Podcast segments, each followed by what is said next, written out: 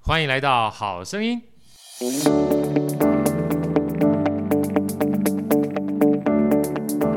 大家好，我是好趣的好哥，欢迎来到好声音。今天好哥特别邀请到我好朋友刘佑成老师来跟好哥一起对谈，因为我最特特别想要期待就是，呃，先跟大家预告一下，他今年也有一个非常重要的计划。佑成跟我们分享一下好不好？佑成老师，好，大家好，我是佑成。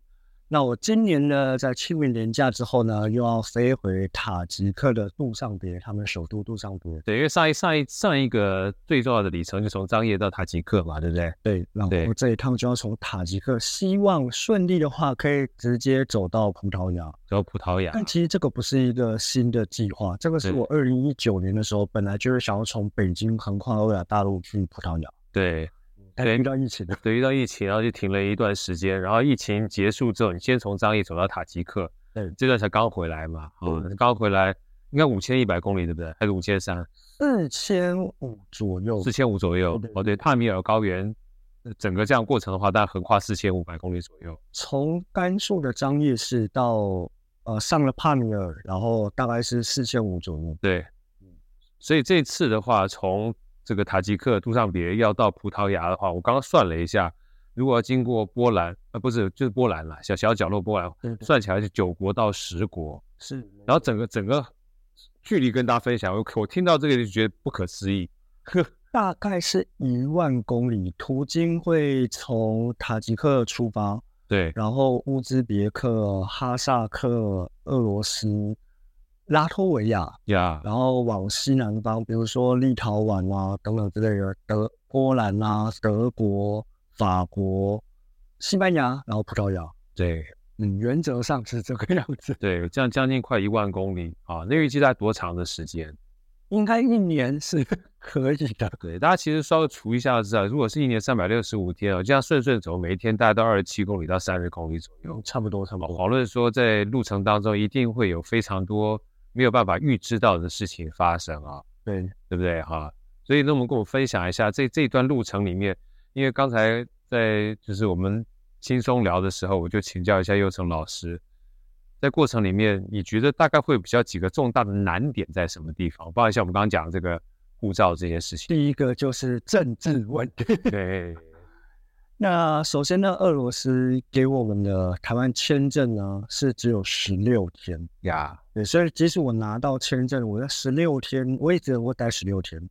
然后如果他签证下来的时候，我要在四十天内我就要入境。那其实从塔吉克，然后我要穿过在两个国家才有办法走进俄罗斯。对所以也是没有办法在四天内入境的。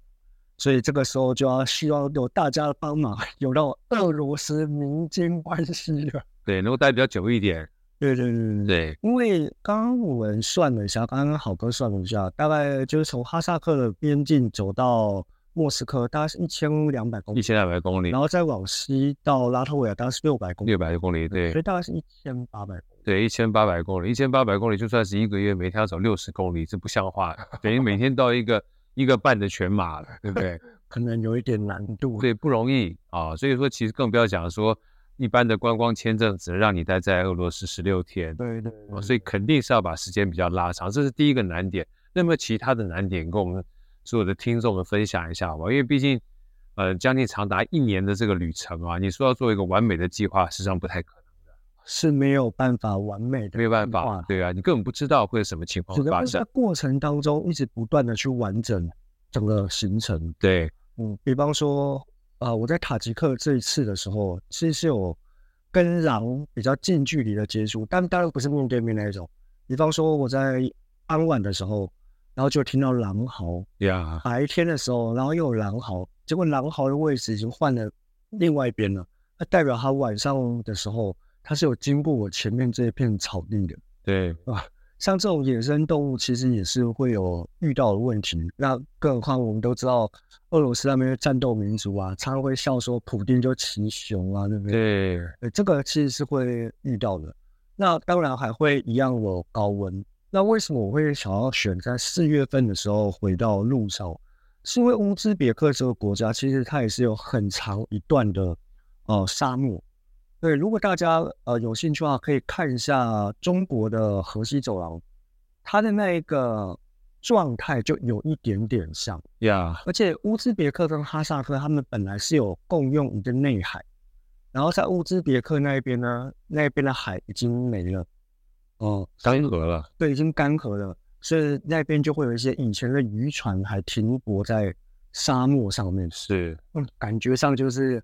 很神奇的一件事就情。像海市蜃楼一样。对，为什么会有沙漠中会有有船船？但其实是那边其实原本是海内海呀，所以这些自然的因素，还有政治的因素，当然都会影响到。呀，我能不能再请教一下这个佑成哈？因为毕竟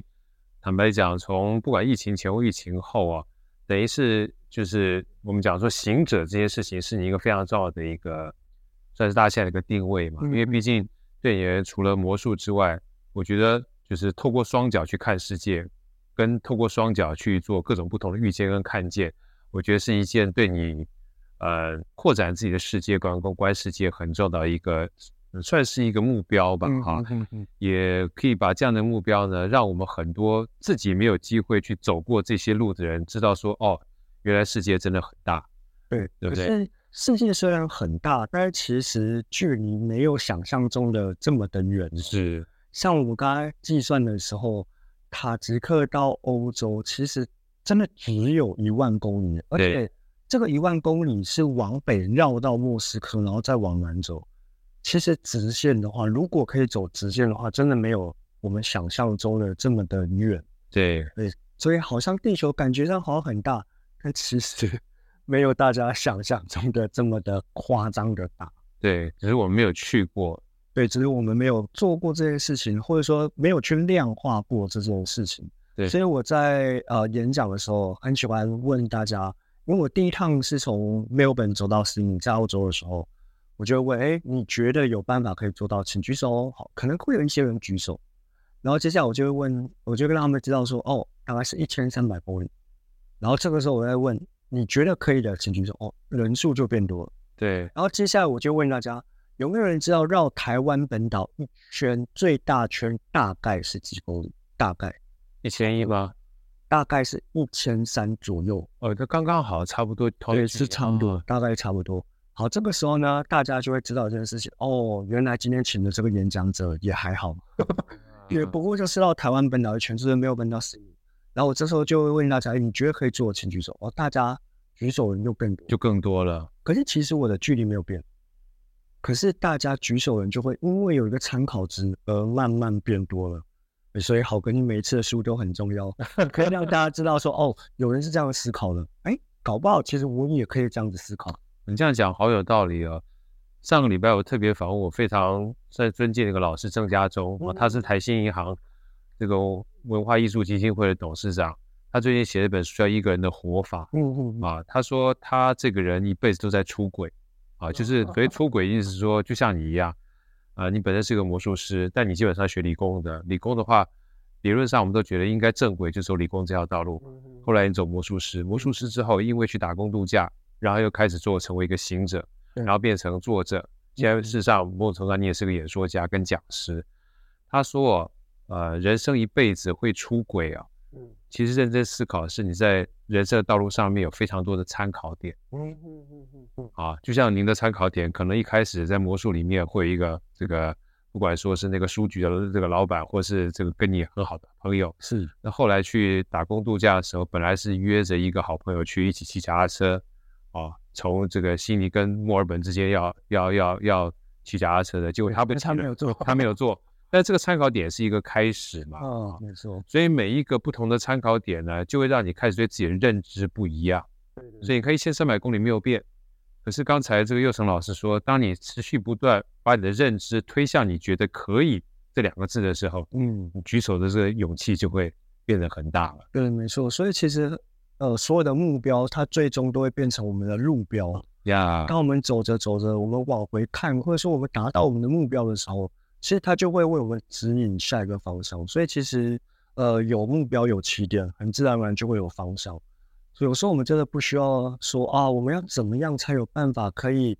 完美这个计划，然后做好万全的准备才可以出发，因为是没有办法万全的。对真的没有办法完全。那刚刚呃，好问你刚刚提到，它就是一个路上呢，它就是有很多很多的指标，那它走它自己的路，对我，觉得这是一件非常棒的事情。像我在走路的时候，也很常会有朋友会跟我说：“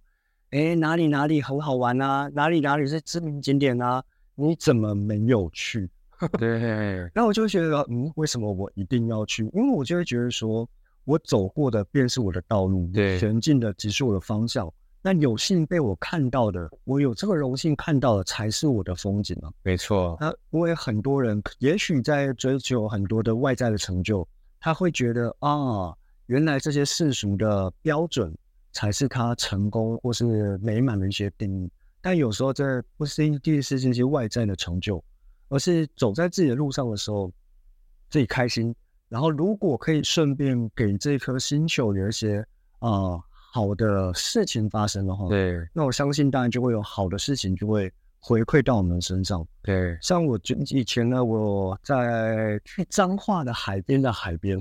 做一个公益表演的时候，我在一个断垣残壁上面就看到两句话，还有“布施有如井中水，明中去了暗中回”。就我们打了水，我们不需要把水倒回去啊，那个井里面的水还是会自动这流种对对对对对对对，所以我就觉得说，哎，其实我们只要做对这个世界上有好处的事情，那个所谓的阴德，它就会自己流回来。流回来，呃，我们也不用去太担心说，啊哈，我们现在做这个事情可能没有钱啊，怎么办？所以为什么我有办法可以在，比方说二零二零年疫情一开始的十个月，我做了一百六十一场的演讲，呀，然后我就是跟学校说，有钱没钱都可以。像其实直到现在，都还有学校的老师会说：“哎，老师你要从台中上来吗？或者你要从台中来吗？你确定吗？我们没有中那个讲师啊、呃不是讲师费，交通费的核销哦。那有对一些地方甚至是连讲师费都没有，嗯，他们还是会问。我就说：对啊，我还是要去啊。他们很多都会觉得我在开玩笑。对可是我又会觉得说，反正我今天做我想要做的事情，第一个我开心，第二个是我做这个事情如果是不误人子弟的，如果是对这个世界有有好处的好处的，这颗星球它就会对我投资报，所以我不需要在当下的时候太害怕说我到底有没有拿到这个所谓的货币。呀，没错。那天我也碰到一个大哥，他是呃，现目前的 BNI 也在这福伦社，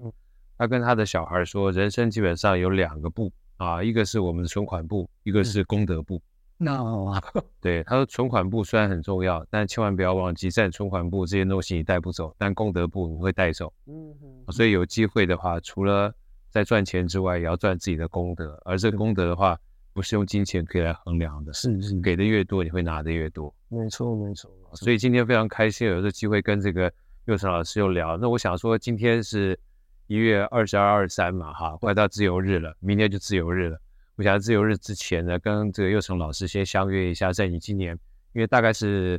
呃，应该是清明过后了，如果要真的出去的话，对，因为清明之前的机票钱太贵对了。对对，真的哈、这个其实代表这个资源是很重要。清明之前，就清明之后，老师要出国之前的话，有机会再跟我们好声音的听众们过来跟我们聊一聊啊，就大家整个计划，让我们大家知道，很多的时候这个目标是目标，但真正的关键是什么？从目标变成路标，才能走出自己的方向，是，走出自己的道路。谢谢尤成老师，谢谢浩哥，谢谢大家，新年快乐，新年快乐耶！好声音，我们下一集再见。